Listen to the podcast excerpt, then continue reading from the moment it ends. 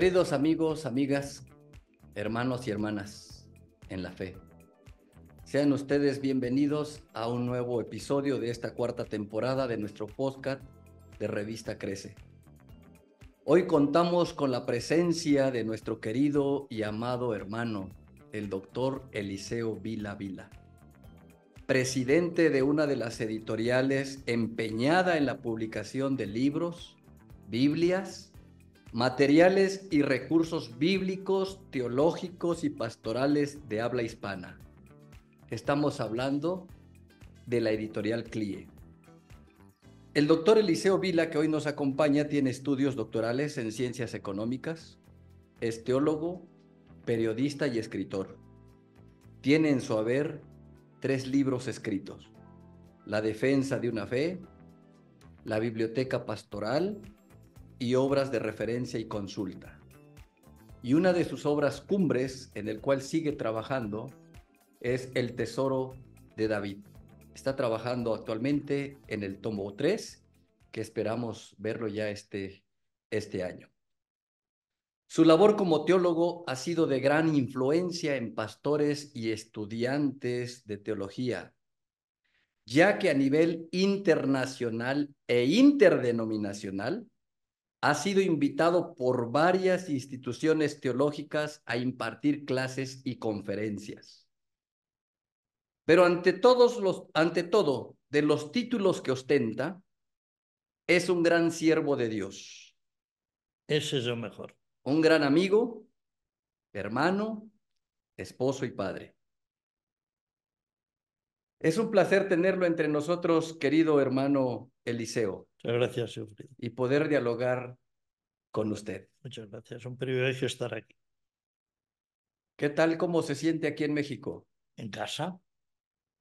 Durante la pandemia nos pilló en México y tuvimos que estar cinco meses aquí, confinados. Pero es que desde mucho antes de la pandemia ya teníamos una relación muy intensa con México. Solíamos venir a México una vez al año a mínimo y muchas veces dos.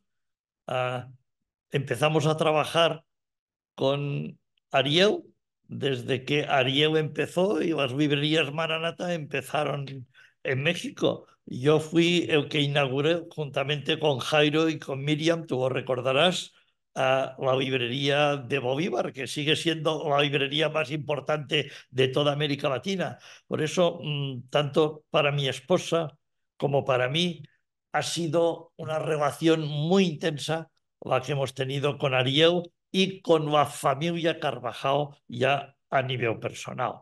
Por lo tanto, aquí me siento verdaderamente en mi casa.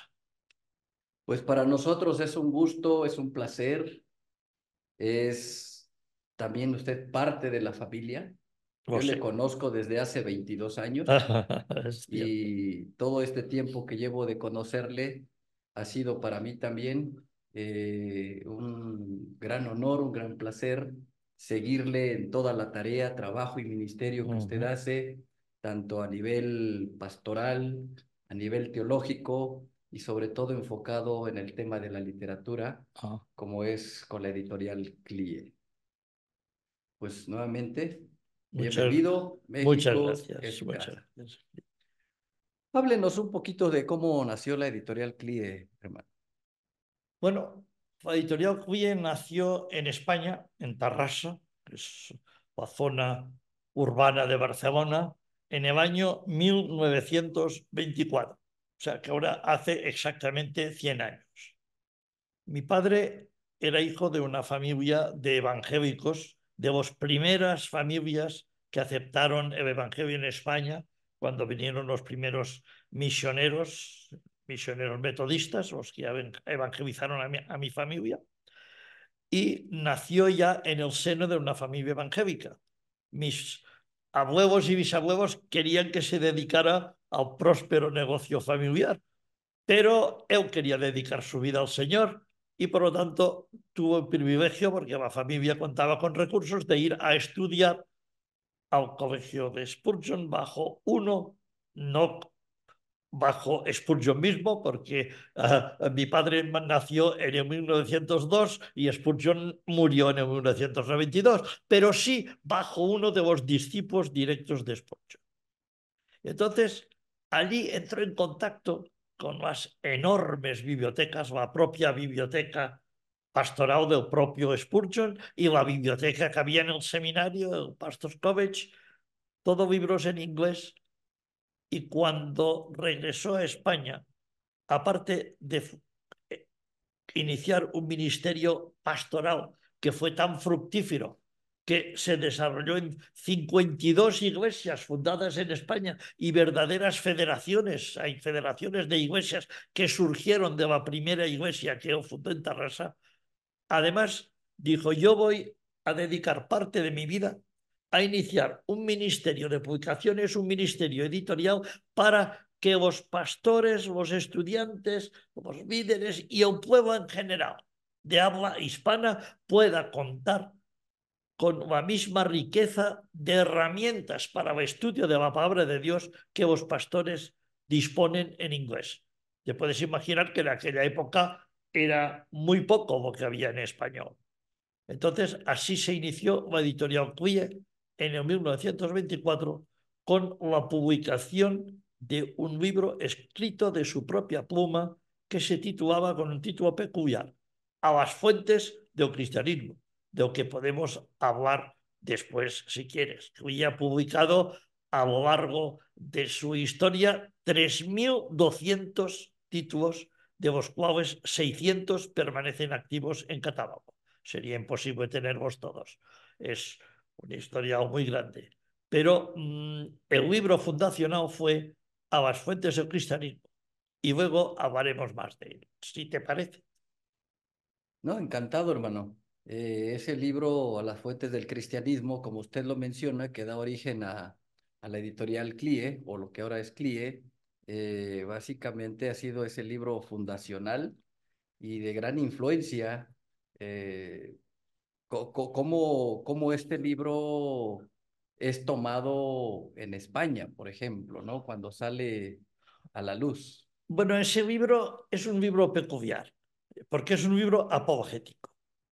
En aquella época, en España, mi padre se enfrentaba al problema de que la Iglesia Católica acusaba a los evangélicos de ser una secta por haberse apartado de que ellos consideran las fuentes de revelación, que son la Biblia, aunque ya sabes que ah, ellos en el canon del Antiguo Testamento utilizan no canon hebreo masorético que utilizamos nosotros, sino el canon griego, que es el de la Septuaginta, que tiene algunos libros adicionales que son llamados deuterocanónicos, pero en fin, las escrituras por un lado y por el otro lado, ellos también consideran como fuente de revelación la tradición de la Iglesia, es decir, los escritos de los padres de la Iglesia, cosa que los padres nunca pretendieron y los concilios, las enseñanzas de la Iglesia. Entonces, en aquella época decían que nos habíamos apartado de las fuentes de revelación y que por lo tanto éramos sectas evangélicas, una religión inventada recientemente. Entonces, mi padre escribió ese libro para demostrar todo lo contrario, que la fe evangélica tenía una línea de continuidad a lo largo de toda la historia de la Iglesia y a través de los padres de la Iglesia hasta los apóstoles. El libro Las fuentes del cristianismo en una parte decía, la Iglesia católica enseña tal, tal, tal, tal, tal. En la otra página decía, la Biblia dice tal, tal, tal, tal, tal. Y debajo lo que la Biblia dice y la interpretación evangélica la remataba con citas de los padres de la Iglesia. Y entonces mi padre les decía, recuerdo haberlo escuchado en los debates, eh, vamos a ver, ustedes son los que nos dicen que somos una secta por habernos apartado de las fuentes de revelación y de los santos padres, pues miren ustedes lo que dicen a, los santos padres, por ejemplo, sobre la, salvación por fe. Por gracia sois salvos únicamente por la fe, para que nadie se gloríe, tal, tal, tal. Eso es lo que dicen los padres de la iglesia. ¿no será que vos que se han apartado tanto de la Biblia como de vos padres de la iglesia, son ustedes que añadieron después cosas que ni la Biblia ni los padres de la iglesia nunca dijeron? Esto era lo que hacía a las fuentes de, el libro a las fuentes del cristianismo. Y fue un debate tremendo en aquella época. Escribieron 16 libros para intentar refutar a las fuentes del cristianismo, que era en aquella época, decían, el libro peligrosísimo de Samuel Viva, y que estaba en el cabeza del índice de libros prohibidos porque varios sacerdotes católicos como Luis Padrosa, José Borrás y el propio Francisco la Cueva, que te sonará mucho más, abandonaron la Iglesia Católica después de leer el libro a las fuentes del cristianismo. Entonces escribieron 16 libros intentando refutarlo. Esta fue la batalla fundacional de Queer. Y por eso, 100 años después, hemos hecho la Biblia de los padres de la Iglesia, para poder facilitar a los pastores las mismas citas que mi padre utilizaba en sus debates, porque los padres de la Iglesia son nuestros, no son un patrimonio exclusivo de la Iglesia Católica. Ese libro, A las fuentes del cristianismo, del doctor Samuel Vila, fue todo un libro que causó revuelta, revolucionó el pensamiento en España, sobre todo la Iglesia Católica. Un libro que surge y tiene ese apogeo también en una época de intolerancia y persecución religiosa. De estos 16 libros que usted comenta que se escribieron para rebatir eh, este libro que ya se había publicado, A las fuentes del cristianismo. Eh, ¿qué, decían estos libros? ¿Qué, qué atacaba? ellos, los padres de la iglesia, son muy amplios y cada uno puede hacer su interpretación y echar al agua su movino de una manera y de la otra. Ellos, estos libros, pues hacían su propia exégesis de la Biblia, buscaban citas de los padres de la iglesia, de otras, que intentar demostrar lo contrario. Pero fue un fracaso. No, no, no, no lo consiguieron porque, ya me digo, a la doctrina de los padres de la iglesia, para la iglesia católica, es un torpedo en la línea de votación.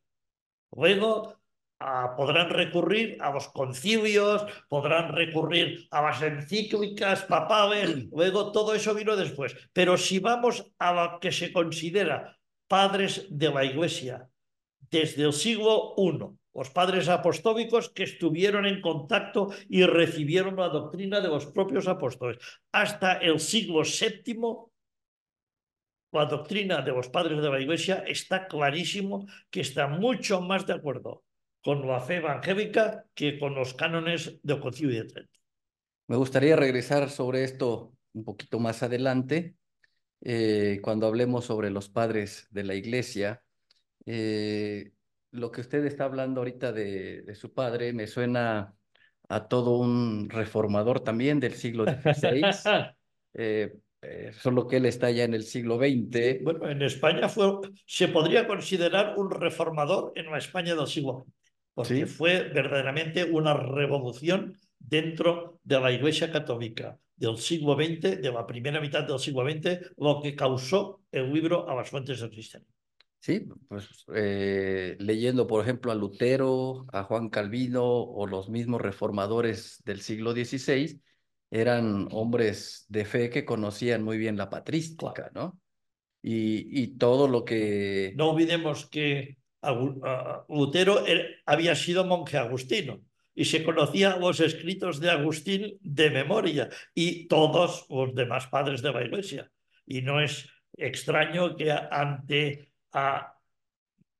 un engaño, como fueron las indulgencias tratando de vender al ciego, pues y sabiendo lo que habían dicho los padres, estallara indignado y dijeron, no señores, esto es un engaño, el justo por la fe vivirá.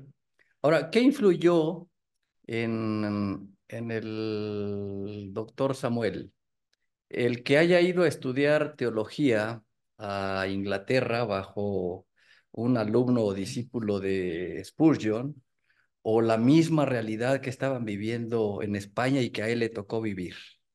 Bueno, yo creo que las dos cosas, porque en aquellos momentos el mundo teológico en Inglaterra y la realidad en España, donde la Inquisición había acabado y extirpado prácticamente la fe evangélica por completo, a, hombres como propio Casidoro de Reina tuvieron que salir de España para no acabar en la hoguera. La Inquisición española fue terrible y extirpó completamente la fe reformada, que podríamos llamar evangélica, de España.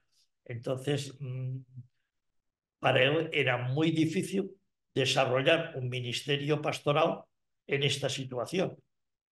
El enfrentamiento a la Iglesia Católica ah, era constante. Y él, pues, mm, desarrolló este libro precisamente para ejercer su ministerio, para poder demostrar que la, acusación de sectas era falsa, de que lo que él predicaba desde el púlpito de su iglesia era lo mismo que habían enseñado los padres de la iglesia. Y te puedo decir que eso él lo aprendió del propio esfuerzo, porque el tesoro de David no es otra cosa que eso, una recopilación de hermenéutica histórica. Ya ves que Spurgeon en el tesoro de David pone su propio comentario y debajo de su propio comentario, como diez veces más amplio que su propio comentario, transcribe comentarios sobre ese salmo, sobre ese versículo de ese salmo, de hombres desde los puritanos hasta los padres de la iglesia. ¿Y por qué hace Spurgeon esto? Ningún otro comentarista ha hecho esto. Mm. Spurgeon hizo eso, transcribir todos estos comentarios juntamente con el suyo porque era un amante de la hermenéutica histórica. Lo que Spurgeon quería demostrar es que lo que él predicaba desde un púlpito de un Metropolitan Tabernacle no era una invención de la Inglaterra del siglo XIX. Tenía una línea de continuidad a través de la hermenéutica histórica hasta los padres de la Iglesia y por ellos a los apóstoles. Y mi padre con el libro Las fuentes del cristianismo hizo exactamente lo mismo. Está el dicho, quien no conoce su historia está condenado a repetirlo. y creo que eso pasa también en términos de la fe, de la doctrina, ¿no? Quien no conoce la historia de la iglesia, la doctrina, eh, si vamos a las fuentes del cristianismo, como se mencionan los padres de la iglesia, eh, pasando por la reforma, pues específicamente estamos condenados a, repetir quizás doctrinas que ya fueron tachadas como herejía y fueron condenadas, ¿no? Por la misma iglesia o por los mismos padres de la, de la iglesia. Eh, eh, esa experiencia de su padre, ¿cómo influyó en usted? Bueno, ah, ser hijo de pastor no es fácil. Yo fui educado, aprendí a leer con la versión Reina Bavera 1909, pero mm, mi visión de entrada, aunque fui a estudiar eh, teología en Inglaterra, no era la de la pastoral, pero sentí el llamado por la literatura. A mí me encantaba ver, como he dicho, me aprendí a ver con la... Mi abuelo me enseñó a leer en su regazo, sentado en sus rodillas, me enseñó a, a leer primero la cartilla, mi mamá me ama las sílabas, como empiezan los niños con tres años, no había ido al colegio, y después me enseñó a leer con la versión Reina Bavera 1909. Puedes imaginar que la mitad de las palabras yo no las entendía pero mi abuelo era un hombre muy sabio. Cada palabra que yo no entendía, él me la explicaba con una sencillez que fuera comprensible para un niño. Y así se enriqueció mi conocimiento bíblico teológico, y no solamente el bíblico teológico, sino el filológico. Cuando yo fui al colegio con seis años, mi dominio de la lengua española superaba en diez veces la de cualquier otro niño. Porque nuestra reina Bavera es un tesoro lingüístico de la reina española. Yo creo que el pueblo evangélico, incluso ahora, en países como México, en toda Latinoamérica, ha tenido, el pueblo evangélico tiene un nivel más alto de comprensión lectora que el resto de, la otra gente, precisamente por la lectura de la Reina Bavera, que es un español clásico y rico en vocabulario. Esto sí, siempre y cuando entiendan y busquen en el diccionario, sea un diccionario bíblico o un diccionario normal, cada palabra que no entienden. Porque si leen la Biblia Reina Valera y no entienden la mitad de las palabras, entonces mal vamos. La Biblia hay que entenderla y no leerla, hay que entenderla y hay que leerla con un buen comentario a un lado y con el diccionario en otro para entender cada palabra. Si no, estamos haciendo un mal trabajo. Ahora, aparte de usted, también tiene esa experiencia de haber aprendido a leer en la Biblia Reina Valera 1909, pero también en el Quijote de la Mancha. Ah, bueno, ya, fíjate si aprendí con la 1909 que todavía yo cuando cito un versículo de memoria, todavía lo cito en la 1909. Yo cito proverbios y me acuerdo de un, versículo que me repetía mucho mi abuelo, que decía, en el berbecho de los pobres hay mucho pan, mas piérdase por falta de juicio. Ni la palabra berbecho, ni la forma verbal piérdase, hoy en día no tendría ningún sentido. Por eso se van haciendo revisiones paulatinamente de la Biblia Reina Valera para actualizar un poco el lenguaje. Y sí, es cierto lo que me has dicho, el primer libro que veí fue la 1909, la Biblia, el segundo libro fue las andanzas del ingenioso hidalgo, como dijo Cervantes, Don Quijote de la Mancha. Y este es otro libro complicado en cuanto a vocabulario español. Pero ya con seis años, esto ya fue la época que empecé a ir al colegio, ya veía el Quijote con el diccionario a otro lado, con un pequeño diccionario que tenía, que me había regalado mi abuelo. Y cada palabra que no entendía, la buscaba en el diccionario. Y así se enriqueció mi vocabulario español.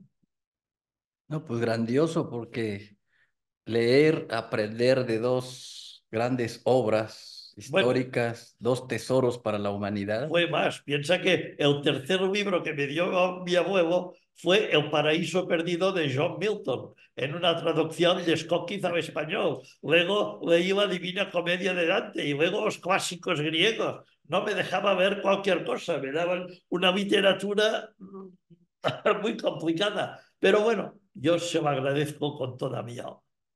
Sí, y bueno, toda esa influencia y dirección por parte de su abuelo, esa influencia de fe por parte de su padre, pues han hecho de usted también, como lo mencioné en la presentación, un, un gran hombre de fe, un gran siervo de Dios, y que ya casi a sus 80 años, pues estamos también eh, contentos de tener eh, pues todo ese bagaje a través de la editorial CLIE, de todos estos materiales y recursos que han estado publicando y eso no ha sido más que también con la influencia y dirección de usted como presidente de esta editorial. Yo, mi padre y mi madre estaban tan enfrascados con la iglesia, con la fundación de iglesias y la literatura, que yo te puedo decir que fue técnicamente, fue criado por mis abuelos, por mi abuela y por mi abuelo. Pero mi abuelo era un hombre muy sabio y me agradezco de que Él me enseñó a leer la palabra del Señor, a entenderla, no solo a leerla, y me enseñó en la verdad como Timoteo, la cual cuando entra en la mente está para toda la vida. Llega el año de 1967 y en España se abre una tolerancia o se legisla para la tolerancia religiosa. ¿Podría, podríamos, podría usted comentarnos si bajo esa ley que se promulga en 1967 abre puertas ya a la editorial para mayores publicaciones, mayor influencia, mayor exportación? ¿Qué pasa en ese año? Porque no sé si podríamos hablar de tolerancia o se podría hablar también de libertad religiosa. ¿Qué ocurre después de ese año? No se puede hablar de libertad religiosa. Simplemente el general Franco se vio presionado por las naciones europeas y especialmente por Estados Unidos, con el acuerdo de las bases americanas que se establecieron en España, y entonces se promulgó una débil ley de tolerancia religiosa, no se puede llamar de libertad, que porque ya su propio nombre era discriminatorio, se llamaba Ley de Asociaciones Confesionales No Católicas. Ya el nombre es discriminatorio y era una libertad limitada, pero suficiente para poder comenzar a trabajar de manera institucional.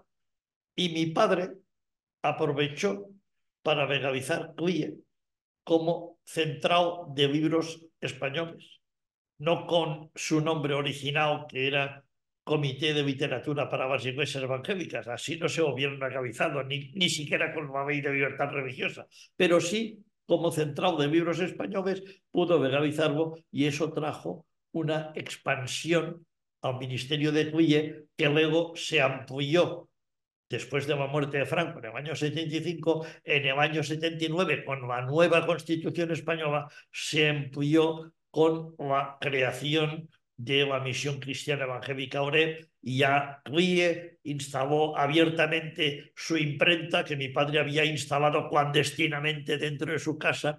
De hecho, podríamos estar hablando horas, Frido, pero eh, durante este año Clie va a poner a disposición de todos los que quieran conocer los detalles de esta historia.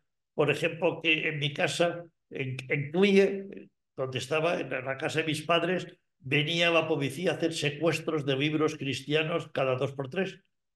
Y entonces mi madre escondía las planchas de los libros que mi padre imprimía clandestinamente en Barcelona con impresores amigos, imprimiendo de noche, porque todo estaba prohibido, y la policía buscaba las planchas, y mi madre escondía las planchas dentro del colchón de mi cuna y como yo estaba durmiendo, pues venía la policía y diría, bueno, el niño está durmiendo dentro del colchón para no molestarse y allí quedaban las planchas debajo de mi colchón. O sea, que yo me crié durmiendo no sobre libros, sino sobre planchas de libros.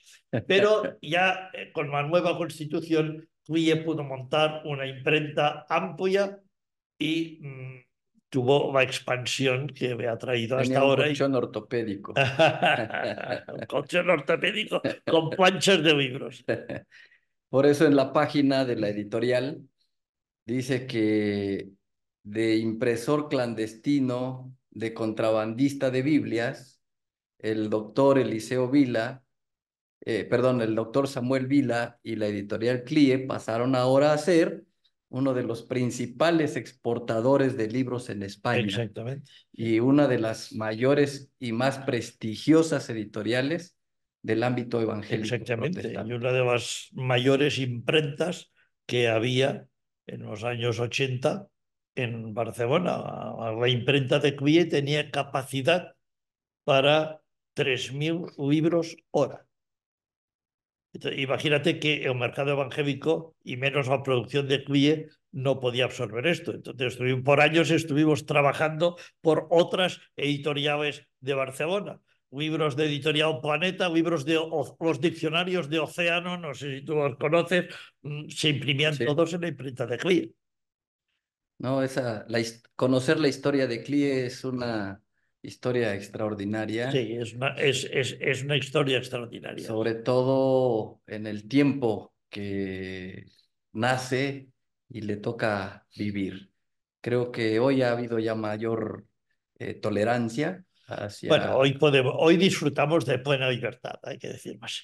Hay más libertad eh, y bueno, razón de todo ello es que estos materiales han llegado a todo habla hispana aquí en, Estados Unidos, América Latina, eh, parte de Europa, no sé a qué otros países llega Editorial CLIE, pero sobre todo con esta labor y este ministerio de llevar la palabra eh, a todo hombre y mujer. Mira, yo te... se quede sin ese conocimiento de la palabra. Y yo te diría, Sufrido, que antes te he dicho que cuando mi padre fundó CLIE en 94, la fundó con la idea de que los pastores, líderes, pueblo cristiano pudiera disponer de la misma riqueza de libros para el estudio de la palabra que mi padre había visto en inglés en las bibliotecas de Londres de Spurgeon. Hoy, 100 años después, te podría decir que no tan solo hemos alcanzado casi este nivel, sino que en algunos aspectos puntuales la hemos superado. Porque la versión que, tiene, que tenemos disponible en español, actualizada con notas explicativas del Tesoro de David, los pastores no la tienen en inglés. Obras como el Diccionario de Animales y Plantas de la Biblia, del doctor Antonio Cruz, los pastores no lo tienen en inglés y estamos negociando los derechos para hacerlo en inglés. Con la Biblia del mensaje profético no existe en inglés. También estamos en ello. Y especialmente la Biblia de estudio patrística no existe nada similar en inglés. Estamos negociando los derechos para hacerla en inglés.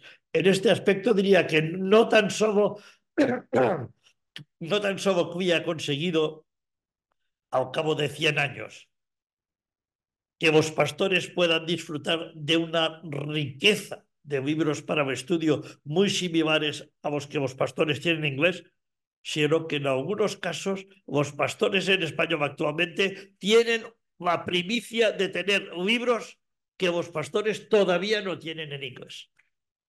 Y me encanta eso. Eh, ahora creo que la situación y las condiciones también se han invertido.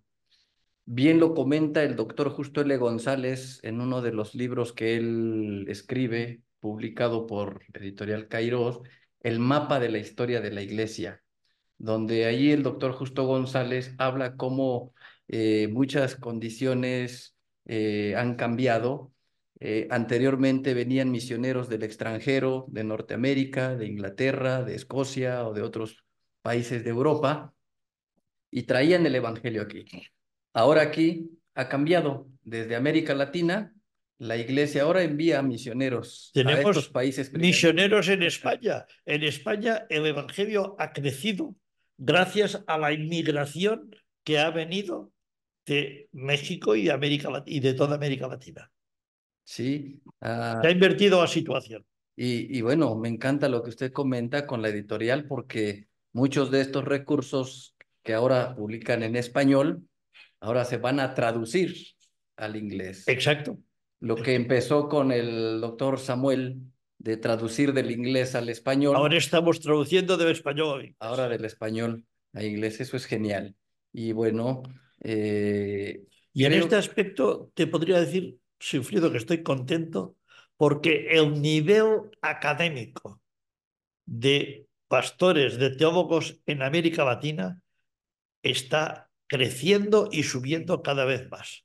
Yo estoy encantado con los originales de libros teológicos que me están llegando escritos por gente en América Latina.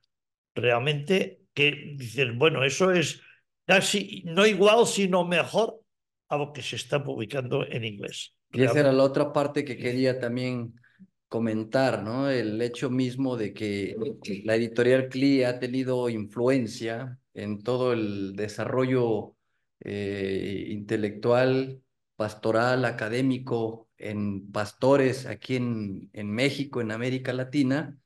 Eh, eso ha sido parte también de todo ese desarrollo, la editorial CLIE. Sí, ustedes han sido parte de todo este desarrollo intelectual en, en los pastores. A mayor gloria de Dios.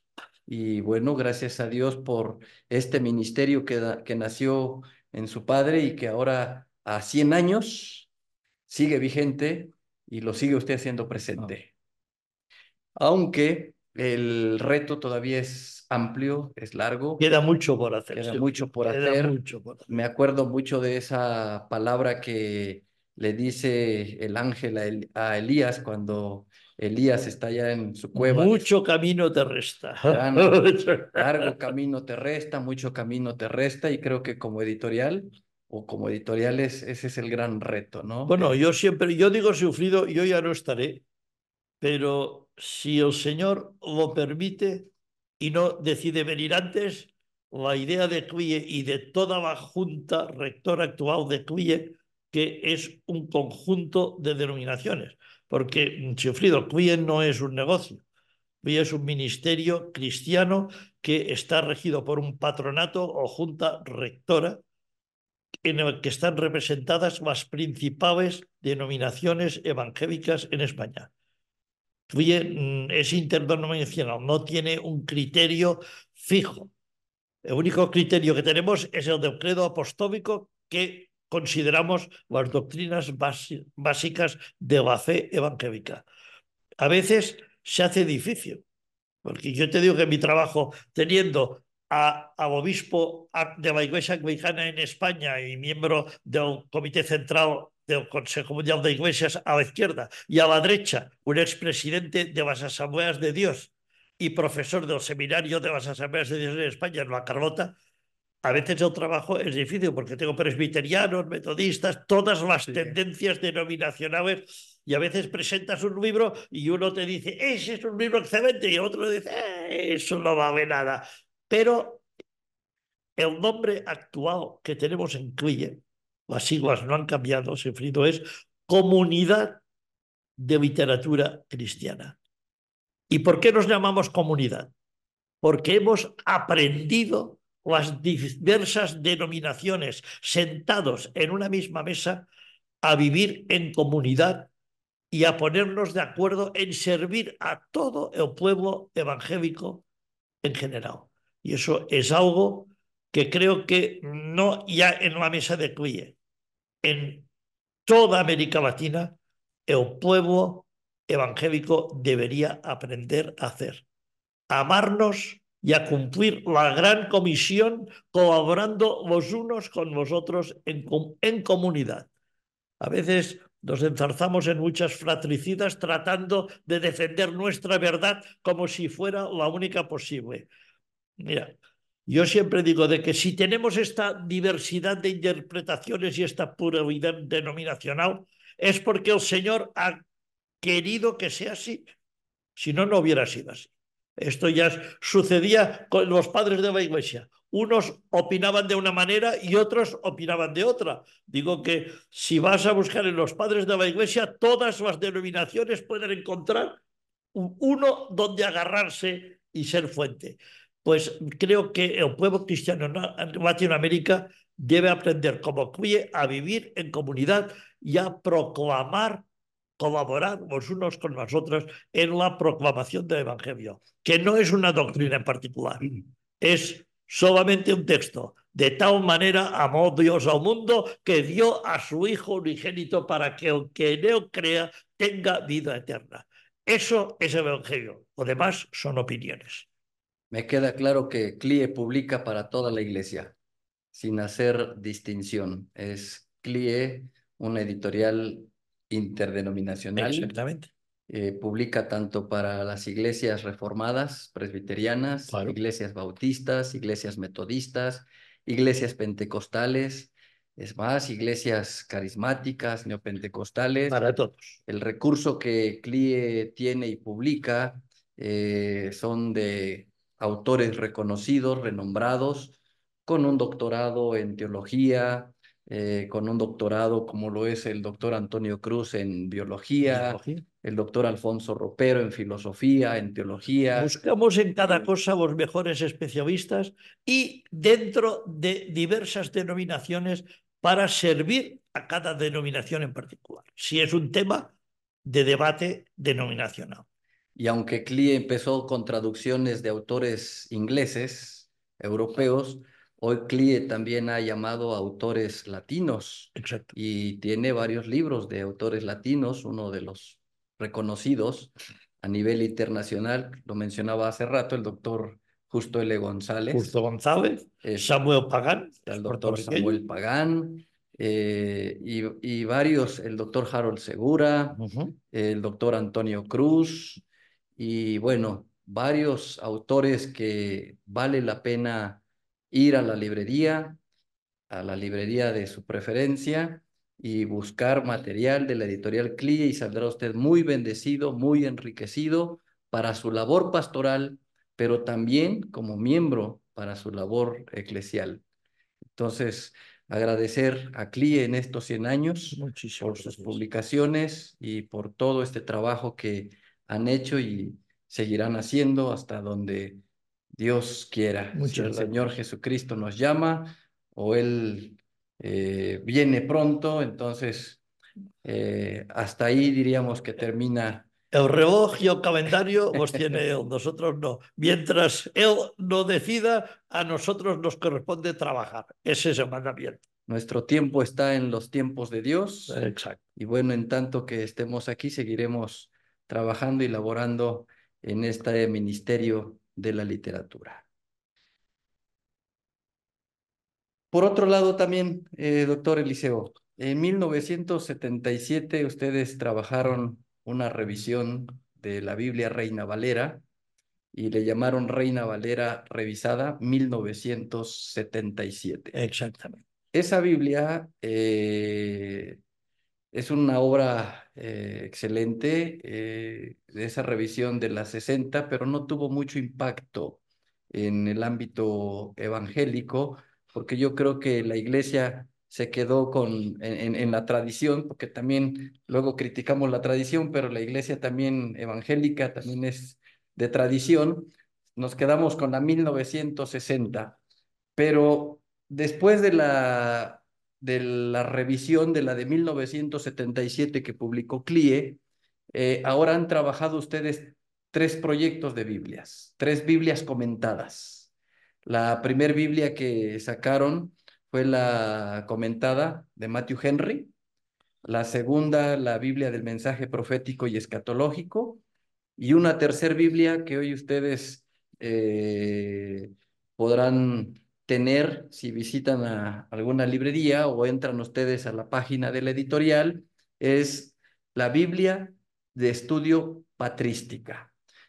Y estas tres Biblias tiene en su base como texto la Reina Valera revisada, 1977. Háblenos un poquito sobre esta Biblia. Bueno, yo quisiera antes referirme a lo que has hablado de la revisión 1977, que actualmente se llama RVR o Reina Valera revisada. Bueno, yo puedo, ¿qué puedo decirte? Es que la 1977 y la 60 son prácticamente la misma Biblia, son idénticas. Ah, mm, no tuvo impacto porque nos fijamos en un número y no comparamos una cosa con la otra. Pero si las personas hubieran comparado la 60 y la RVR, se habrían dado cuenta de que mm, prácticamente hay muchos capítulos en lo que no cambia nada. Lo que hizo el doctor La Cueva y su equipo, que es el que llevó a cabo esta revisión 77 fue simplemente actualizar los tiempos de los verbos, actualizar algunas formas verbales y algunas palabras concretas en el hebreo y en el griego que actualmente podemos traducir con más conocimientos de manera mucho mejor. Pero las diferencias entre la 60 y la 77 son tan mínimas que si una persona, si desde el púlpito están leyendo la 1960 y yo veo en la RVR la 77, la lectura la puedo seguir exactamente igual. De cuando en cuando me cambiará una palabra, pero mm, nada más. Puedo seguir la lectura, cosa que, claro, evidentemente, porque no se trata de una nueva versión, sino simplemente de una revisión. Esto no sucede con, cuando se trata de una nueva versión, como es la NBI o, la NBLA. Entonces, claro, ya es todo completamente distinto y el problema es que si desde el púlpito están leyendo a 60, con la NBI no se puede seguir la misma lectura desde el banco. Pero este no es el problema con la RVR, que es prácticamente la misma que va a 60.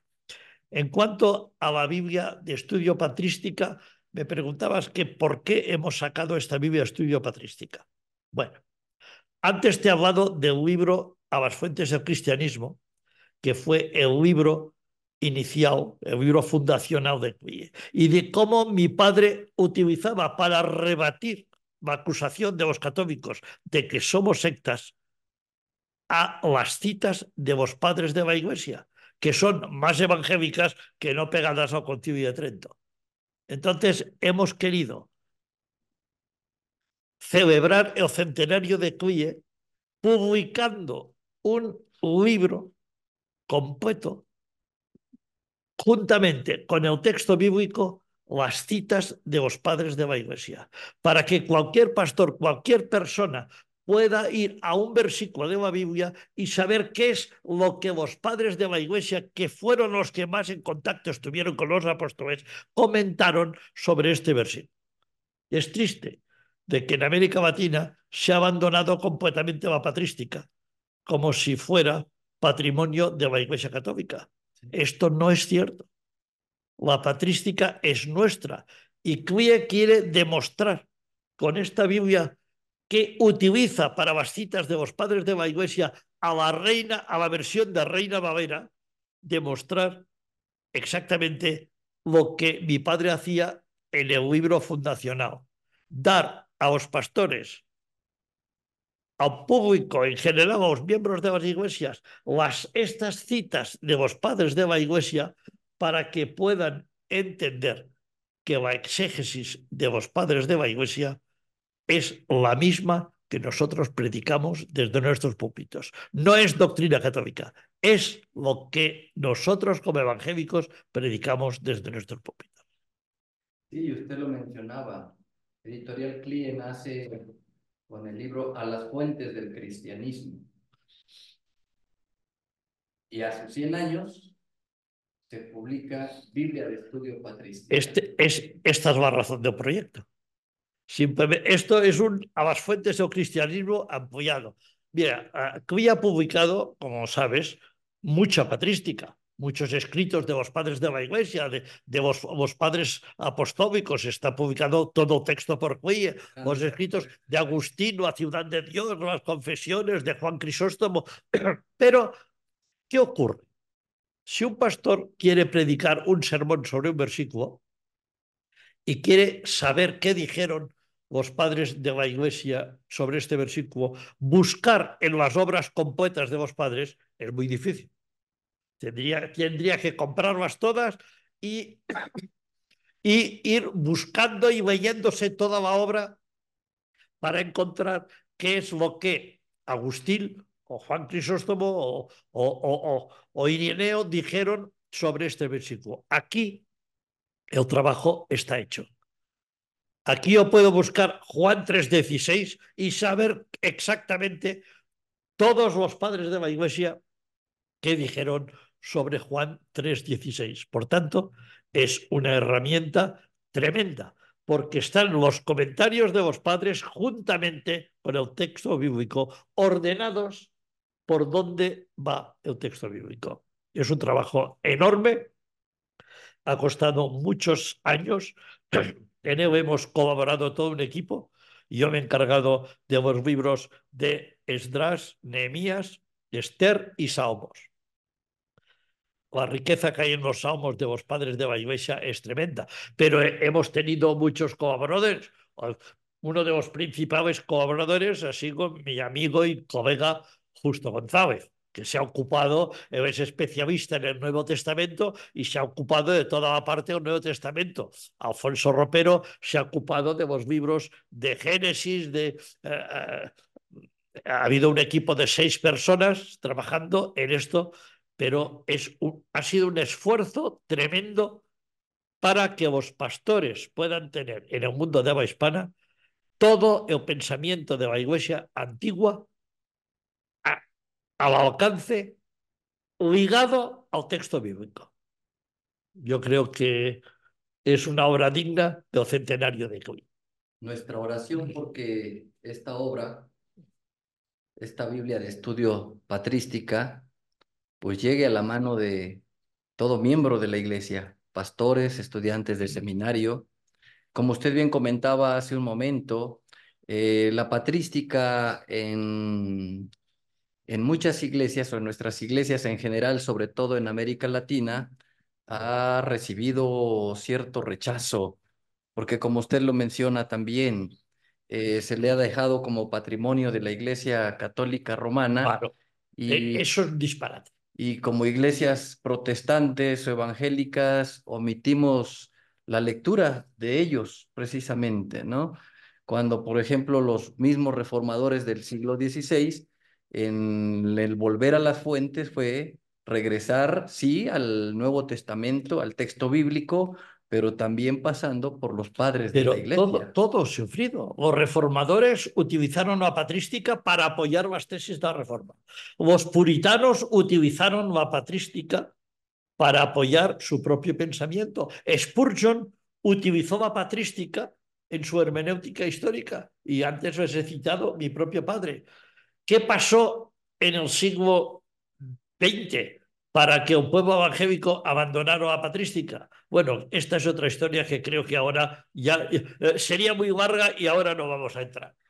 Sí, y eh, en los libros que usted comentaba que CLIE ha publicado también, el de grandes autores de la fe, donde se han publicado escritos de padres de la iglesia como eh, Tertuliano, Juan Crisóstomo, Justino Mártir, Orígenes, Clemente de Alejandría, eh, llegando a Agustín de Hipona y muchos otros que CLIE ha publicado y que gracias a CLIE es como el pueblo evangélico tiene acceso a todo este material eh, de los primeros seis siglos de la, de la iglesia o del cristianismo.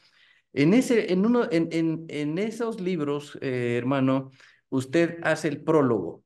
Ajá. Y en el prólogo de esos libros, usted dice que la iglesia, hay muchas iglesias que queriendo ser neotestamentarias, dan un salto acrobático. Claro.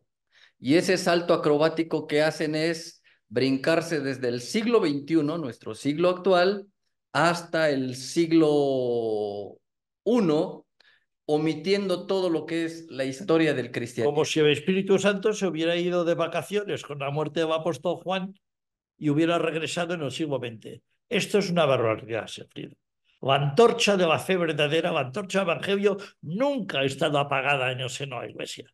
Hubo hombres como Savonarola, como Juanús, como los valdenses, que pagaron con sus vidas querer mantener encendida la antorcha de la fe verdadera, pero nunca la fe verdadera estuvo apagada en el seno de la Iglesia. Siempre ha tenido una línea de continuidad desde los apóstoles hasta nuestros días. Y esto es lo que mi padre defendía en el cristianismo, esto es lo que defendemos en la vía patrística y esto es lo que defendieron, como bien has citado, los reformadores, los puritanos, los predicadores del siglo IX y hasta mitades del siglo XX, que en Estados Unidos creyeron que era mejor desvincularse de la historia y dar este salto acrobático que mencionabas, pero esto es una verdadera barbaridad, porque eso en el siglo XXI está demostrando que creó más problemas que no soluciones. Porque ahora en la crisis de identidad teológica que el pueblo evangélico está viviendo en el siglo XXI es responsabilidad de esta desvinculación de la, de la, historia de la Iglesia y de la hermenéutica histórica. Sí, claro, ninguna iglesia, eh, por muy neotestamentaria que quiera o se llame, eh, está desvinculado de la historia de la iglesia. Ninguna. Todas, todas estamos ligadas una de otra y bueno, los 21 siglos que tenemos de historia de la iglesia nos une y nos hermana. Y no podemos decir que somos únicos, somos los que tenemos la palabra o la verdad absoluta. Realmente eso no existe y por eso también me llama eh, mucho la atención y me, y me gusta cómo hoy CLIE se define como comunidad de literatura evangélica. Bueno, y ese concepto de comunidad es un concepto bíblico, comunión, hermandad, fraternidad.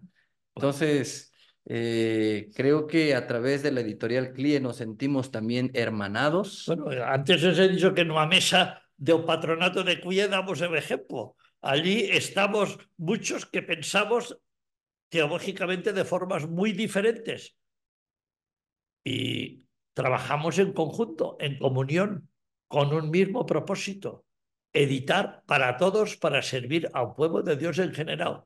Porque con la libertad de que cada uno pensemos diferente sobre esta doctrina o sobre esta otra, ah, compartimos un Señor, una fe y un bautismo. Trabajamos para un mismo Señor. Tenemos un mismo Padre y no estamos para canibalizarnos. Estamos para trabajar juntos en difundir la palabra de Dios. Pablo lo dice, yo sembré, Apolo lo regó y el crecimiento lo da Dios. Y creo que esa debe ser siempre nuestra consigna, nuestra fe en nuestro diario caminar. en vernos siempre como hermanas, hermanos, como comunidad, como familia, como pueblo de Dios, que es lo que el Señor nos llama a ser. Pueblo de Dios, iglesia que ha sido llamada para ser colaboradores en su reino. Una iglesia que debe utilizarse y reformarse constantemente. Recuerdo, ahora me viene a mente lo que decía el gran teólogo holandés, en Ecclesia reformata semper reformanda. La iglesia no puede quedarse enclosada tiene que estar en continua reforma. Las verdades fundamentales no pueden cambiar, como digo en el prólogo de los libros de patrística, pero la forma en que las presentamos sí que hay que actualizarlas para que la sociedad del siglo XXI las entienda. Nosotros tenemos un trabajo difícil. Decía el filósofo español Ortega y Gasset que el hombre es el hombre y su circunstancia. Por lo tanto, el hombre del siglo XXI no es el mismo que el hombre del siglo I. Y nosotros trabajamos con documentos del siglo I. ¿Qué nos corresponde? Nos corresponde explicarlos al hombre del siglo XXI para que los entienda, de forma que los entienda. Las verdades que se nos transmiten en estos documentos no las podemos cambiar pero la manera en que tenemos que explicarla, esa sí que la tenemos que cambiar. Porque si vamos al hombre del siglo XXI con un lenguaje del siglo I, mal vamos. Todo evoluciona. todo evoluciona, todo cambia y el lenguaje es esencial también en esos cambios, ¿no? en, esa, en ese actualizarse. Y sí, la palabra necesita también actualizarse a un mundo contemporáneo, distinto de hace 10, 20, un siglo, 10 siglos, y bueno, hablando de 21 siglos, mucho más. Eh, se habla mucho, este hermano Eliseo, se habla mucho de padres de la iglesia. Pareciera que las mujeres en, en la historia de la iglesia o en la historia del cristianismo eh, no existieran o cuando se les llega a mencionar es así como de paso, ¿no? Se habla de los padres de la iglesia. ¿Acaso no hay madres de la iglesia? Pues claro, ¿qué vas a Yo, en primer lugar, mira, hay muchos que ya no madres han objetado y objetan, porque en, nuestro pueblo tenemos gente que siempre le encanta objetar. Han objetado incluso al nombre de padres de la iglesia porque acogiéndose a las palabras de Jesús en Mateo, creo que es el capítulo 23, que dice, a nadie llaméis padre, dice, no, eso de los padres de la iglesia no puede ser, pero, mm, Sufrido, el texto hay que entenderlo dentro de su contexto.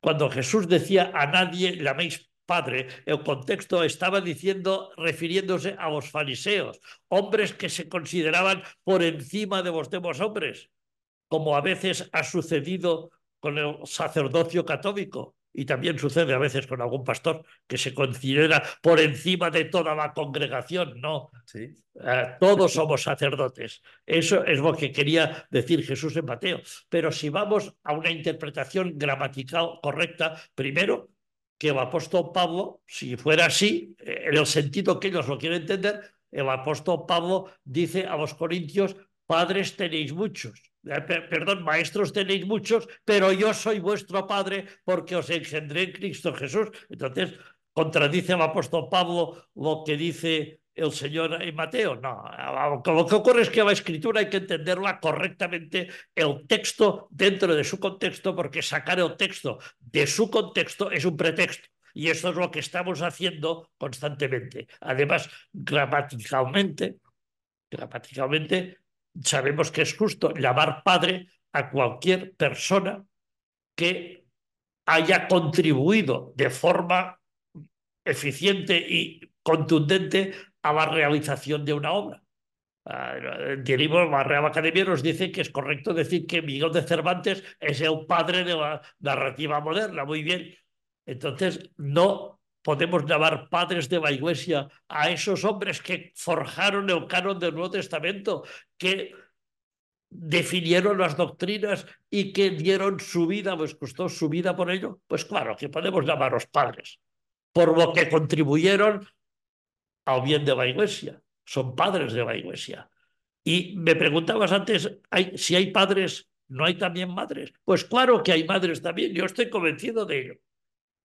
En el propio Nuevo Testamento hay, mira, sin entrar en el debate de si María Magdalena era o no era la primera predicadora, que yo estoy convencido de que lo era, te podría hacer nombres como Junia en Romanos, aunque algunos la ponen como Junia su nombre, pero no, no, no se equivoquen. El griego dice Junia, era una mujer y así la citan los padres de la iglesia, como Febe, como Lidia, que ayudó al apóstol Pablo a instalar una iglesia. No eran estas mujeres verdaderas madres de la iglesia, entendiendo como padres y madres por su contribución a la extensión del evangelio.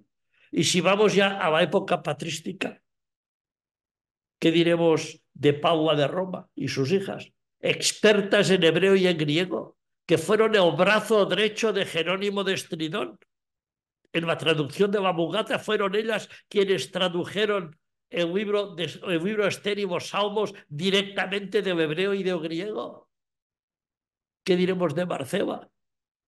A quien también Jerónimo dice la gran estudiosa y mujeres que intervinieron en los debates teológicos. No merecen el nombre de madres de la iglesia, aunque por razón de tal como estaban las cosas en aquel siglo y peor en los siglos posteriores no nos haya podido llegar ningún escrito de ellos, pues yo estoy convencido de que hubo madres de la iglesia sufrido. Mira, la idea de la patrística Muchos se engañan con la idea de la patrística, porque en la idea de la patrística había una diversidad de pensamiento.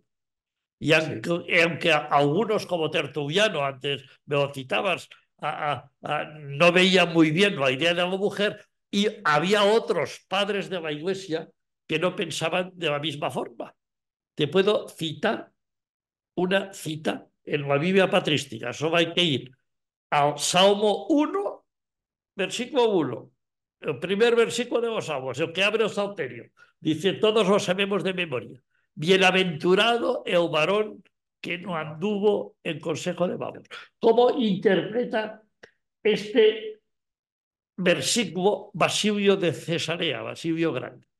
Dice, al decir varón, el salmista no está excluyendo en modo alguno a las mujeres, ya que fueron creadas por Dios de una misma naturaleza.